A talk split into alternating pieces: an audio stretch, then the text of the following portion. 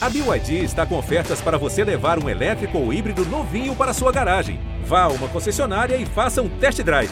BYD, construa seus sonhos.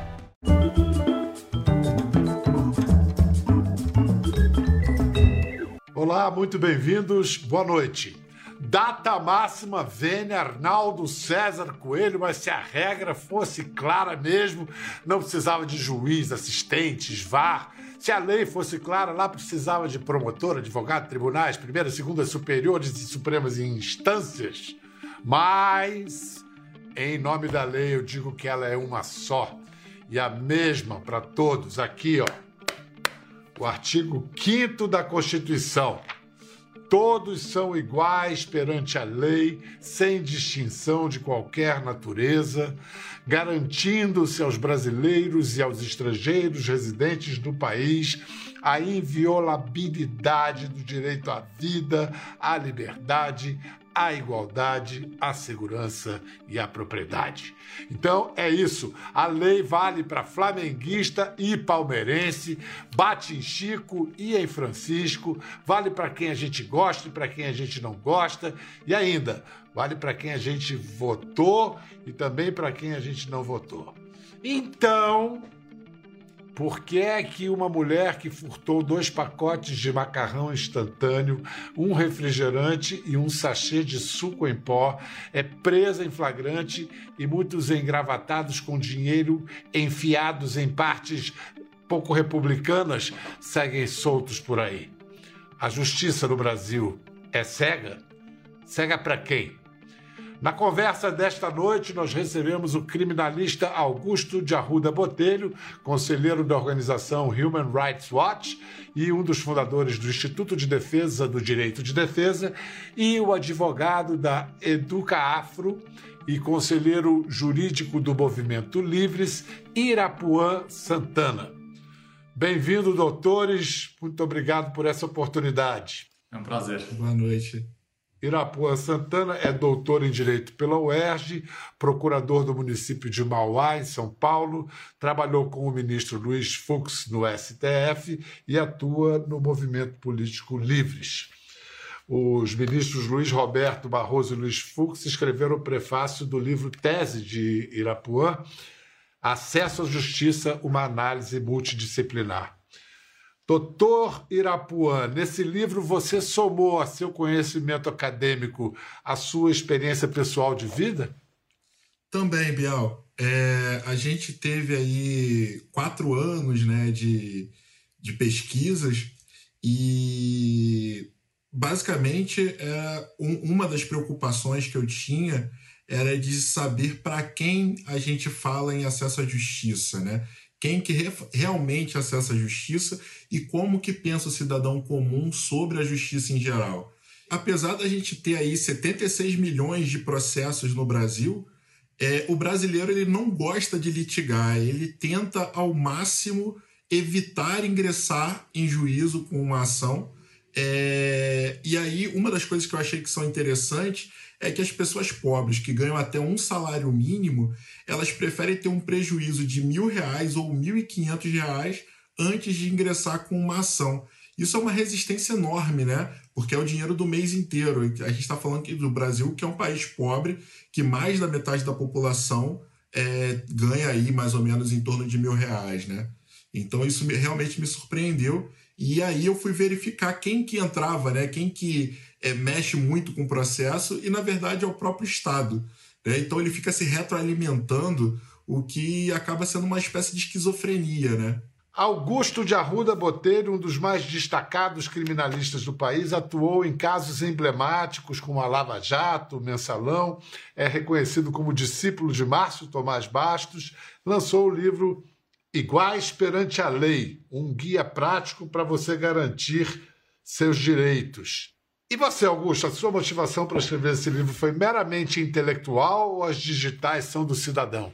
Ah, tem digitais do cidadão, com certeza, Pedro. Porque a justiça, hoje em dia, ela é discutida, ela é comentada por absolutamente todo mundo, em todos os lugares. Não tem um grupo de WhatsApp, não tem uma mesa de bar, um almoço de família no domingo que você não discuta justiça, não discuta julgamentos do Supremo, principalmente depois dos julgamentos do Supremo serem televisionados ao vivo pela TV Justiça, a justiça virou um tema absolutamente tratado no dia a dia da população. O que é bom, o que é muito bom, na verdade, porque aproximar a justiça, deixar a justiça mais transparente, tem, de certa forma, um controle externo, ainda que seja um controle da população, que muitas vezes é leiga, e aí começa o problema, e uma das motivações que me fez escrever esse livro foi justamente isso: fazer com que as pessoas continuem discutindo a justiça, continuem acompanhando os julgamentos, mas com conhecimento técnico mínimo, que muitas vezes não acontece. Infelizmente, hoje, principalmente com a polarização política atual que o Brasil enfrenta, a gente discute justiça quase como quem discute uma partida de futebol, torcendo. Isso é péssimo.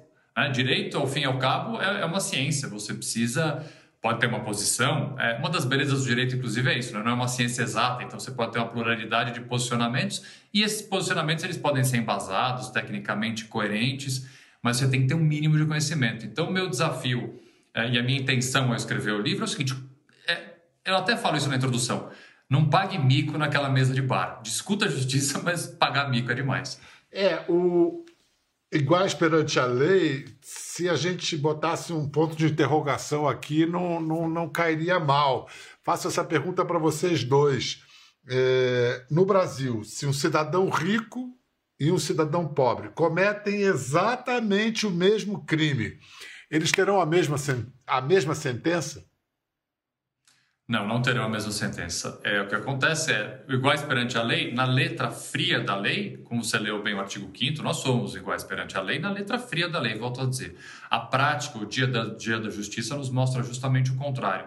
Principalmente porque o brasileiro não acessa a justiça de forma equilibrada, igualitária. É evidente que quem tem mais dinheiro, quem tem mais recursos, vai contratar melhores advogados, advogados especializados, do que quem não tem esses recursos. Então, a resposta que a justiça vai dar para uma pessoa e para outra, ela não vai ser igual. Portanto, há um evidente desequilíbrio. Mais do que isso, a justiça brasileira ela é seletiva. Então, há uma seletividade racial, há uma seletividade de gênero que nós podemos verificar e observar em uma série de pesquisas que foram feitas. O que, traduzindo isso para a resposta ao título do meu livro, não, nós não somos iguais, definitivamente não somos iguais perante a lei. Irapuã, você quer acrescentar alguma coisa? É, eu acho que essa questão do, do, Augusto é bem, é bem emblemática realmente, e isso que a gente tem visto hoje em dia, né, mais ultimamente com essa insegurança alimentar que a gente tem visto, é, é muito evidente, porque uma pessoa que rouba, que rouba não, que furta 20 reais em alimentos, fica presa e fica por dias na cadeia, enquanto existe do outro lado, quando você está, por exemplo, é, fazendo questões e deixando de pagar tributos, você tem lá até 10 mil reais, 20 mil reais que você não precisa ser processado por conta disso, né? Então, é, é, é, a, é a amostra muito clara de como existe essa discrepância entre pobres e ricos. E além disso, existe a discrepância entre negros e brancos, porque existem alguns estudos americanos que mostram que a quanto mais escura é a cor da pele da pessoa, mais grave é considerado o crime e mais pesada é a pena. E aqui no Brasil é, tem uma pesquisa aqui em São Paulo que mostra isso também, que a, os brancos eles são acusados de mais crimes é, patrimoniais, mas os negros são os mais condenados. Então, assim, tem muita coisa para a gente explorar a respeito disso, mostrando que a gente não é igual perante a lei na prática, né? E talvez essa desigualdade também explique um fato curioso, que às vezes críticas opostas são proferidas do mesmo ponto de vista. Por exemplo, os mesmos que dizem: ah, o Brasil tem a política punitivista, são os mesmos que dizem no momento seguinte a impunidade no Brasil é o problema. Então, afinal, somos o país da impunidade ou, ou, ou o país do punitivismo? Olha, como, como, como falar que a terceira maior população carcerária do mundo é o país da impunidade? Como falar que um caso de furto de alimento, nós tivemos recentemente furto de alimento podre, vencido pessoas furtando alimento podre para comer e tiveram que chegar até um tribunal para ter sua resposta e sua liberdade concedida. É, o país não é o país da impunidade, porque nós punimos, punimos mal, mas punimos demais. Um processo criminal, Pedro, é, se ele for percorrer um trilho, um arco da normalidade, ele é um processo punitivista. Alguém preso em flagrante hoje, por exemplo, por um crime de tráfico de droga, de pequena quantidade de droga, ele vai responder esse processo preso, vai ser condenado, vai cumprir grande parte da pena preso e pior, vai voltar a conviver em sociedade, já que o nosso sistema penitenciário, o próprio Supremo já entendeu ser um, uma coisa inconstitucional, né? um estado inconstitucional de coisas, ele vai voltar a conviver em sociedade pior. Então, é um sistema estruturalmente punitivista e essa afirmação de que o Brasil é o país da impunidade, ela está muito mais ligada a uma sensação de não descoberta de crimes. O que, o que gera essa sensação de impunidade é, por exemplo, alguns estados do país não chegarem à solução dos crimes de homicídio a nem a marca dos 20%. Ou seja, 80% dos homicídios em alguns estados do país não são solucionados. É daí que vem a sensação de impunidade, porque o processo criminal brasileiro, ele prende, prende muito e prende muito mal.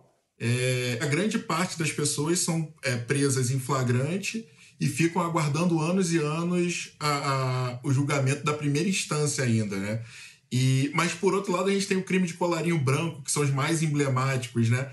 E que a gente fica com essa, com essa sensação de que acaba por não, por essas pessoas não virem a ver a justiça. Então, o, esse dado que o Augusto colocou, ele é muito importante, porque é, a gente acaba por não solucionar os crimes e prende muito inocente. Então, é, é, o sistema todo ele está errado, né? E, e, isso acaba gerando uma falta de confiança da sociedade nas instituições de justiça. O Augusto, você, Augusto, no livro diz que a transmissão dos julgamentos na TV Justiça, no, sessões do, do, do Supremo, contribuiu para a espetacularização da justiça. Mas a justiça não foi sempre, não foi parte da ideia da justiça ser um espetáculo mesmo, didático e exemplar através da história? Não, sim, historicamente a justiça é um espetáculo, não deixa de ser espetáculo. Grandes julgamentos em todos os momentos da história do mundo foram acompanhados, principalmente casos que geram comoção. É natural e importante que a população se interesse e acompanhe julgamentos. O que é diferente de você televisionar. A gente sabe, você sabe muito bem, Pedro, a diferença que uma câmera e uma imagem na TV faz. É um julgamento público, um julgamento transparente é diferente de um julgamento transmitido ao vivo. E a gente vê, por exemplo, qual foi o resultado prático da TV Justiça, que veio, aqui vamos dizer, com as melhores das intenções. Se você pegar, por exemplo, a exposição dos motivos da lei que criou a TV Justiça, é ótimo. Deixar o Supremo mais perto do povo, a justiça transparente, as portas abertas. É fantástico. Na ideia, sim, é fantástico. Na prática, o que aconteceu? O voto dos ministros, por exemplo, há uma pesquisa da Fundação Getúlio Vargas muito interessante, mostrando que depois que a TV Justiça passou a transmitir os votos, o voto dos ministros simplesmente saltou em tamanho em até 50%, não é pouca coisa. Porque quanto mais tempo você fica votando, quanto mais tempo você fica falando, quanto mais longo é seu voto, mais tempo você aparece na TV. Então, olha o resultado prático, inclusive, da TV Justiça. Os votos ficaram mais longos. E vamos, e vamos combinar uma coisa: hoje em dia, tem ministro do Supremo que não pode sair na rua. Né? Se a gente pegar qualquer país da Europa, por exemplo, vamos na Itália, na Alemanha, sentar num restaurante, se entrarem três, quatro ministros da Suprema Corte desses países, provavelmente tirando alguma mesa de advogado chato que vai estar sentado ali vai reconhecer esses ministros, eles vão passar incólumes, né? Aqui no Brasil é inimaginável a gente pensar três, quatro ministros saindo para jantar. Nós chegamos ao ponto que eu desafio vocês a escalarem a seleção brasileira. e, qual, e, qualquer um na rua vai falar no gol Alexandre de Moraes, Rosa Weber e Cássio Nunes nas laterais, Faquin, Lewandowski, Carmen Lúcia de volante com Barroso, Gilmar Toffoli, Fux. Vem cá, e tem o Marco Aurélio que abandonou a toga, quer dizer, pendurou a toga, como se diz, né? E então o time está desfalcado ainda. Espera, seu André, espera. Irapuã, apesar desse lado negativo que o Augusto expõe, que fatores positivos você vê ainda é, a defender a, a TV Justiça. É, o, é, essa pesquisa que o Augusto falou, ela é até de um, de um amigo meu, do Felipe Melo Fonte, foi a tese de doutorado dele, e uma das questões que ele traz é que a, é a pressão psicológica sobre o ministro, né? De fazer ele buscar bem servir a sociedade. E isso, é, essa questão de você ser fiscalizado pelo poder público, né, pela sociedade, é importante. E aí é, eu tenho particularmente umas questões com relação a isso, porque, por exemplo, quando a gente teve o julgamento das cotas raciais nas universidades, eu duvido muito que seria por unanimidade se não fosse é, televisionado o julgamento, né? Então, assim, por muitas vezes a pressão social também acaba influenciando é, a, a forma como a Suprema Corte vai debater e vai trazer aquele julgamento à tona. E vamos falar, né? Espetáculo por espetáculo, se não fosse a TV Justiça, nós não teríamos essa cena antológica que eu faço questão de reprisar. É preciso que a gente denuncie isto. Que a gente anteveja esse tipo de manobra. Porque não se pode fazer isso com o Supremo Tribunal Federal. Ah, agora eu vou dar uma desperto e vou conseguir a decisão do aborto. De preferência, com, na, na, na turma com dois, com três ministros. Aí a gente faz um dois a um. Deixa de fora desse seu mau sentimento. Você é uma pessoa horrível uma mistura do mal com atraso e pitadas de psicopatia. Isso não tem nada a ver com o que está sendo julgado. É um absurdo, Vossa Excelência, aqui fazer um comício cheio de ofensas, grosserias. Vossa Excelência não consegue articular um argumento, fica procurando. Já ofendeu a presidente, já ofendeu o ministro Fux, agora chegou a mim. A vida para Vossa Excelência é ofender as pessoas. Não tem nenhuma ideia. Não tem nenhuma ideia. Nenhuma, nenhuma. Só ofende as pessoas. Ofende as pessoas. Qual é a sua ideia? Qual é a sua proposta? Nenhuma nenhuma, nenhuma. É bilis, ódio, mau sentimento, mal secreto. É uma coisa horrível. Vossa Excelência nos envergonha. Vossa Excelência é uma tesoura para o tribunal. Augusto, isso já não acontecia, não devia acontecer até pior antes da, da transmissão?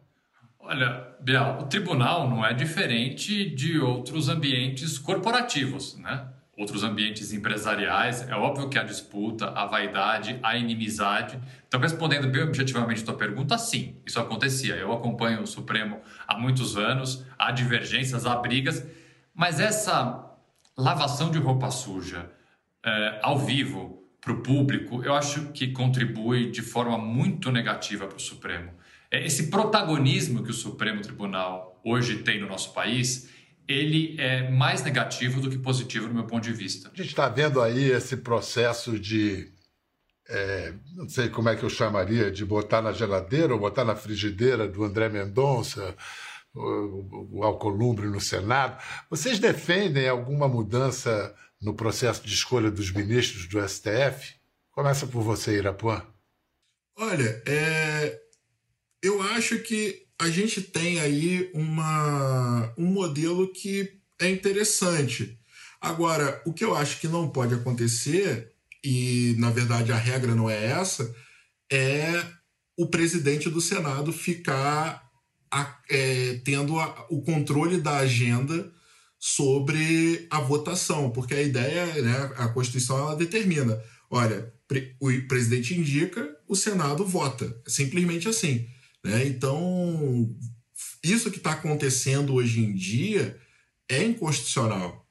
Eu defendo o mandato, Biel. Eu, defendo, acho que tem que ter um mandato, um mandato longo, é porque, obviamente, é, é, o cargo de ministro do Supremo não é um cargo político, evidentemente político, então você pode ter um mandato mais longo, mas a fixação de um tempo máximo para a permanência de um ministro que não seja a aposentadoria como é hoje, sim, eu defendo. O livro de, do Augusto é, propõe ser servir como um guia prático sobre os direitos, deveres que o cidadão tem em situações de todos os dias.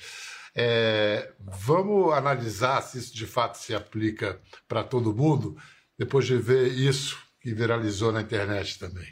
Porque o filho da merda, você é secretário de segurança, vem pra cá e me ajuda. Porque esse bosta, esse gordo filho da tá achando que ele é o quê? Esse merda do c... Por favor, Marinho, vem aqui e me ajuda. Tô te pedindo. Eu tô te pedindo. Não pisa na minha calçada! Não pisa na minha rua! Eu vou te chutar na cara. Eu vou te chutar na cara! Não pisa na minha calçada! Você é um lixo, seu merda! Marinho, vem pra cá agora! Traz o segurança e segurança pública, traz o secretário que você tem que trazer. E leva esse filho da pra casa do você é um bosta, você é um merda de um BN que é mil reais por mês. Eu ganho 300 mil por mês, eu quero te. Seu lixo do c. Marinho, me ajuda, tá? Me ajuda, tá? É. Você vai. Você não me conhece. Você pode ser macho na periferia, mas aqui você é um bosta. Aqui é Alphaville, mano. É nessa, nessa, última frase, isso aí você, na periferia, você faria, aqui você não faz. A reação seria muito diferente na, na periferia, né, Augusto? Completamente diferente, completamente diferente. Uh, essa pessoa incorreu ali em uma série de crimes, desacato, ameaça, todo, praticamente todos os crimes contra a honra. E a reação do policial militar, por mais que tenha sido a reação correta, o que a gente espera da polícia é que ela tenha esse tipo de reação, porque a reação violenta da polícia, ao se proteger, ela deve ser colocada em prática justamente neste momento. Né? Justamente no momento de defender a integridade física dos policiais, que é extremamente importante, mas esse policial teve um sangue frio uh, bastante diferenciado, mas eu não estaria incorreto em dizer que numa periferia, num bairro afastado, com uma pessoa negra, a posição e a postura desse policial, muito provavelmente, teria sido bastante, bastante diferente. Não teria só só filmado. Agora, no, no livro, Irapuã, no livro do Augusto, ele diz: olha, é, é, qualquer um tem o direito de filmar uma abordagem policial. É, mas essa educação jurídica não devia começar pelos agentes da lei? É, agora a gente está tendo esse projeto né, de botar a câmera nas fardas, que acabou caindo né, o, o, número de violência policial, exatamente por conta dessa ideia da fiscalização que a gente precisa ter. E eu, eu iria até além do que o Augusto falou, é, a pessoa não ia falar, não ia chegar a falar. Tem muitos vídeos mostrando a pessoa sentada na rua, chega a polícia e sai batendo. Né? Então, é, realmente, a gente precisa entender a polícia como uma instituição que protege a população e não que prende, que mata né, o, as pessoas negras e pobres. Né? Nesse livro, Augusto, é, quais você destacaria como os direitos básicos que são indispensáveis que o cidadão comum, que qualquer um saiba, conheça? O direito ao silêncio, que é algo muito muito discutido hoje, principalmente no âmbito das CPIs, o direito de só ser processado dentro da legalidade, com processo justo, que seja respeitado o devido processo legal, o contraditório, a presunção de inocência é um direito importantíssimo que tantas vezes nós já tentamos de alguma forma flexibilizar, mas não devemos flexibilizar. Uh, tem alguns direitos curiosos, por exemplo, que eu trato um pouco no, uh, no começo do livro, que são dois direitos que a gente tem, mas que não costuma muito é, falar sobre eles, que é o direito de mentir e o direito de fugir. São dois direitos um pouco polêmicos, assim, mas mesmo, fuga, fuga não é um crime. Você entendendo que uma prisão decretada contra você é uma prisão ilegal, você não tem obrigação nenhuma de se entregar. Você pode recorrer uh, aos tribunais, recorrer dessa prisão que você reputa ilegal e não é um crime, não aumenta a sua pena a fuga. Assim como mentir. Mentir está ligado diretamente ao direito de você não produzir prova contra si. Então é uma derivação. Se você tem direito de não produzir uma prova, você não precisa confirmar fatos. Você pode negar fatos indiretamente. Obviamente, o direito de mentir também está assegurado. Então são esses, esses pequenos, mas gigantescos no dia a dia detalhes é, dos direitos garantidos fundamentais que eu trato no livro. Irapuã, você é, passou por uma situação, acho que tem a ver com a sua miopia, em que você foi prejudicado porque não conhecia é, inteiramente os seus direitos. Como foi isso? Ah, sim. Foi, eu fui prestar concurso e podia ter até um grau de miopia no, no exame médico. Eu tinha meio grau de miopia. Apresentei um recurso administrativo que foi indeferido. E aí, anos depois, quando eu fui para a faculdade e tal, eu cheguei na faculdade e falei com os meus pais: Poxa, um mandado de segurança, que é um negócio super simples, teria resolvido os nossos problemas. Né? Então, a gente não tinha é, o direito à informação, né? A gente não tinha o acesso à informação, que é um dos principais obstáculos né, de acesso à justiça. A gente não sabia que se procurasse um advogado e impetrasse um mandado de segurança, conseguiria entrar numa escola e aí, enfim, teria tido uma educação melhor, outras oportunidades, enfim. É passa sempre pela informação, não tem jeito. E mesmo às vezes, quando os direitos são conhecidos, eles não são garantidos para todos. A gente teve no mês passado essa história inacreditável de uma moradora de rua que foi presa porque furtou um, um pacote de macarrão, um refrigerante, um sachê de suco em pó de refresco. Tudo somado custava valia 20 reais. Ela foi presa em flagrante, só conseguiu ser solta quando recorreu a tribunais superiores. Irapuã, o STJ, o STF, há larga jurisprudência para não prender em casos assim. Por que, que a justiça de primeira instância continua mantendo a pessoa presa nesses casos? Porque nada acontece. Simplesmente isso. Se você, aplica, se você não aplica a jurisprudência pacífica, você não, não, não sofre alguma, alguma pena, você não é punido por nada. Primeira instância e segunda instância reiteradamente mantêm essas prisões sob o argumento da reincidência. Então eles vão dizer o seguinte: olha, esse furto famélico é reincidente, essa pessoa já furtou três vezes para comer. O problema não é a reincidência, é a reincidência da fome. É isso que o judiciário precisa entender. Esse judiciário estruturalmente punitivista tem que entender que a reincidência na fome, furtar para comer, é isso que a gente deveria se debruçar e tratar, e não justificar por uma questão técnica absolutamente desumana em manter uma pessoa presa um mês, dois meses, três meses por ter furtado comida para comer. E quem é esse preso? Quem é o cliente do sistema penitenciário? É o preto, pobre, preso por crime sem violência. É esse o espelho do sistema penitenciário e é esse o cliente do sistema de justiça criminal. E é esse que a primeira e a segunda instância, eu estou generalizando aqui, é evidente que há bons promotores e há bons juízes, mas os números mostram que a estrutura é completamente falha, completamente falha. Vamos falar sobre como é possível repensar a justiça no curto e no médio e longo prazo também. Vamos lá, tentando qual seria, não, não digo o atalho, mas o caminho mais curto para que o Brasil deixasse de ser, Augusto, o país com a terceira maior população carcerária do mundo? Olha, pergunta do milhão essa. Vamos lá. É, sim, questões emergenciais. O Irapuã tocou nesse tema que eu acho muito, muito importante. Primeiro, não dá para a gente divorciar o entendimento, a jurisprudência dos tribunais superiores das primeiras e segundas instâncias. Então, se o Supremo e o STJ já definiram algo, isso tem que ser aplicado em primeira e em segunda instância para a gente evitar esse número gigantesco de recursos, esse número gigantesco de processos. Isso seria uma coisa emergencial que dá para fazer de uma forma relativamente fácil. A outra, muito mais difícil, é mudar uma cultura punitivista que nós temos no país. E para mudar essa cultura punitivista, nós temos que formar melhores advogados, melhores defensores públicos, promotores, delegados de polícia, juízes. É na formação, nas faculdades de direito, na formação humanista. É, a gente tem que pensar, Biel, eu sempre tento falar isso, principalmente quando eu converso para estudante que vai se formar e que vai uh, ser um ator do sistema judiciário atrás de um processo, atrás do número de um processo, e hoje em dia os números de processo são muito grandes, né? porque o processo é eletrônico, tem 12, 13 dígitos. Atrás daquele número tem uma pessoa.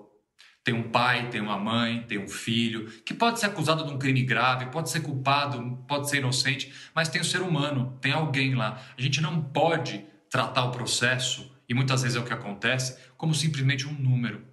Irapuã, você é muito jovem ainda, já procurador, e fico imaginando, fico curioso para saber de você o choque entre o jovem, porque é claro que todo jovem que escolhe essa carreira é muito movido por ideal. E a sua prática na procuradoria, Que choque que houve? O que, que, o que, que você me diz sobre o encontro do que você deseja e a, e a sua prática real, a sua vida?